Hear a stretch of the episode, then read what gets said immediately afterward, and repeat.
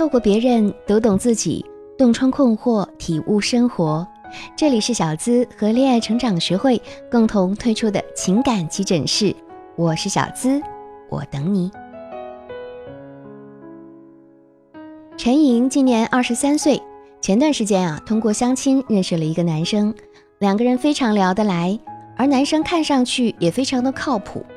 工作稳定，相貌清秀，待人礼貌，家境良好，连情史都清清白白，毫无污点。而男生对陈莹也十分有好感，两人当即加了微信，并约着下次在哪儿见面，大有相见恨晚之意。接下来呀，两个人没事儿就在微信上聊天，还经常一块儿出去吃饭、看电影，很有男女朋友之感。陈莹觉得老天真是待她不薄。相亲也能得来个如意郎君，所以他也格外珍惜这份感情，觉得如果谈得好，可以直奔婚姻而去。可是就在他感慨爱情的奇妙之时，男朋友却开始若即若离，忽冷忽热了。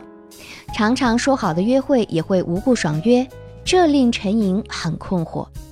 她不知道是哪里出了问题，这个男孩明明就不是那种滥情的渣男，为什么会这样对她呢？难道是自己的问题？经过几次努力的交心、巧妙的套话，陈莹终于了解到，原来这个男孩子啊有处女情节。不知道从哪儿听说，她之前有个谈了两年的男朋友，于是就打了退堂鼓。陈莹特别委屈，她觉得这个时代谈过一两个男朋友实属常事儿啊，难道就因为不是处女就要被迫分手吗？而且他也根本没有正面谈过这个事情，现在自己动了情，想要和他在一起，却被他一个所谓的处女情节给否定了，这怎么想怎么觉得憋屈啊！但是他也不知道该怎么办才能去除这种隔阂呢？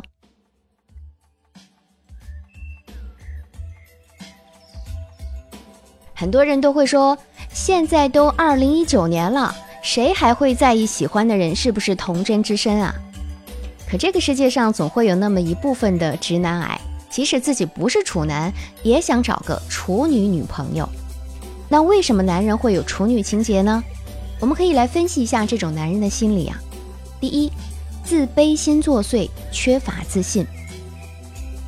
其实，男人对处女的崇拜，对非处女的不尊重，其中一个原因呢，是来自于男性对生活压力表现出的焦虑行为。比如，当他们听到女生择偶条件是要求男人有车有房时，内心就非常的焦虑。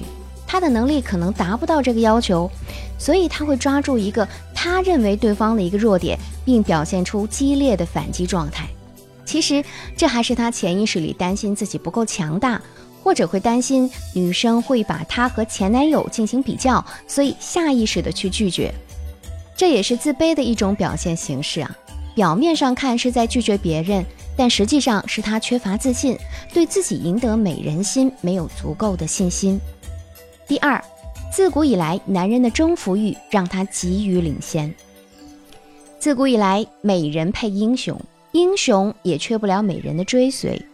所以，即使是一个事业极为成功的男人，他的完美及威风也需要美女来烘托和陪衬的。所以，这部分男人可能会更加渴望得到一个身心都完完全全、彻彻底底属于自己的女人。只有这样，他们才会觉得自己的人生没有任何遗憾。而且，如果对方是处女，还会让他有一种强烈的征服感与满足欲，来满足自己的虚荣心。所以他们会认为，如果女生之前和其他的男人在一起过，这会对他们的颜面有所损伤，所以才会更加强调处女情节。第三，追求完美，总会有这样的人，要求恋爱史及伴侣都不能有任何的瑕疵，必须是百分之百的完美。而这样的人在日常生活和工作当中也是相当挑剔和严谨的，凡事要求过高。他自己的压力过大，自然也会要求别人做到完美，所以他们可能受不了女朋友并不是完完整整属于自己的这个事实。知乎上有个话题：是不是越成熟的男人就越喜欢清纯类型的女人呢？我看了一下下面的回答，几乎清一色是是，甚至有位朋友更加直接，一针见血地指出：说这个问题啊，应该叫做越中年危机的男人越喜欢年轻的傻姑娘。这里所说的年轻的傻姑娘，我们大概可以理解为处女。这可能是因为傻姑娘的感情世界很简单，男人的三言两语或者一点小礼物就可以把他们感动了。而用最低的成本来泡最单纯的妹子，这可能是很多男人心目中最理想的恋爱模式吧。所以，对于陈颖所提出的问题啊，我们可以做两部分来回答。第一种，如果对方是处男，想要找个处女女朋友，这种要求对方和自己是一样的男生，我们可以试试这种方式。第一，试着换位思考，从他的角度出发，在恋爱关系中，两个人都是平等的，也同样的重要。所以，如果他暂时对你有了不满，你所要做的不是去纠缠不清，到处打听他的信息，或者各种哀求复合，这样既暴露了你的需求感，也降低了你在他心目中的价值。乞讨来的爱情，如此卑微的处境，这样的感情难道会稳固吗？所以啊，你可以给他一些时间冷静，让他多几天的时间去思考过往，等到心平气和之时，可以再敞开心扉，彻底沟通一次。第二，让他知道你的过往也是你成长的一部分。对于每个人来说，你的身体、你的情感、你的生活，你都是有绝对的权利去做决定的。你和你的前男友两个人相识、相知、相爱，他曾经是你生命中一个很重要的存在。即便如今一别两宽，各自都开始新的生活，也根本没有必要否定掉过往。否定掉自己，更没有必要在有处女情节的他面前自卑。那具体说什么样的话术，其实是很有技巧性的。针对不同的情感阶段，要说一些不同的语言，才可以更好的维系你们的关系。欢迎添加我的小助理“恋爱成长全拼零零八”进行咨询哦，我也会不定时的在线亲自为你出谋划策。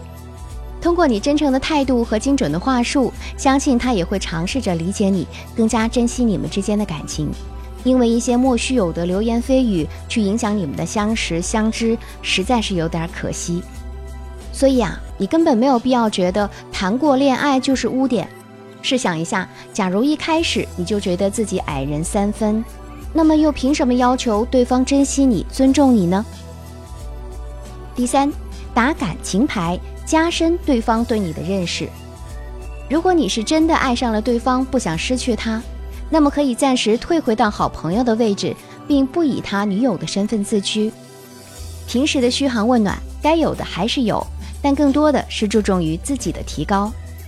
比如在没有约会的时候，可以自己去听一场音乐会，去看一场电影，旅一次游等等，把自己的所见所闻都通过朋友圈展示出来，给他以。乐观向上、自信的形象，让他明白你的生活不只只有爱情，你是一个独立且有趣的女子。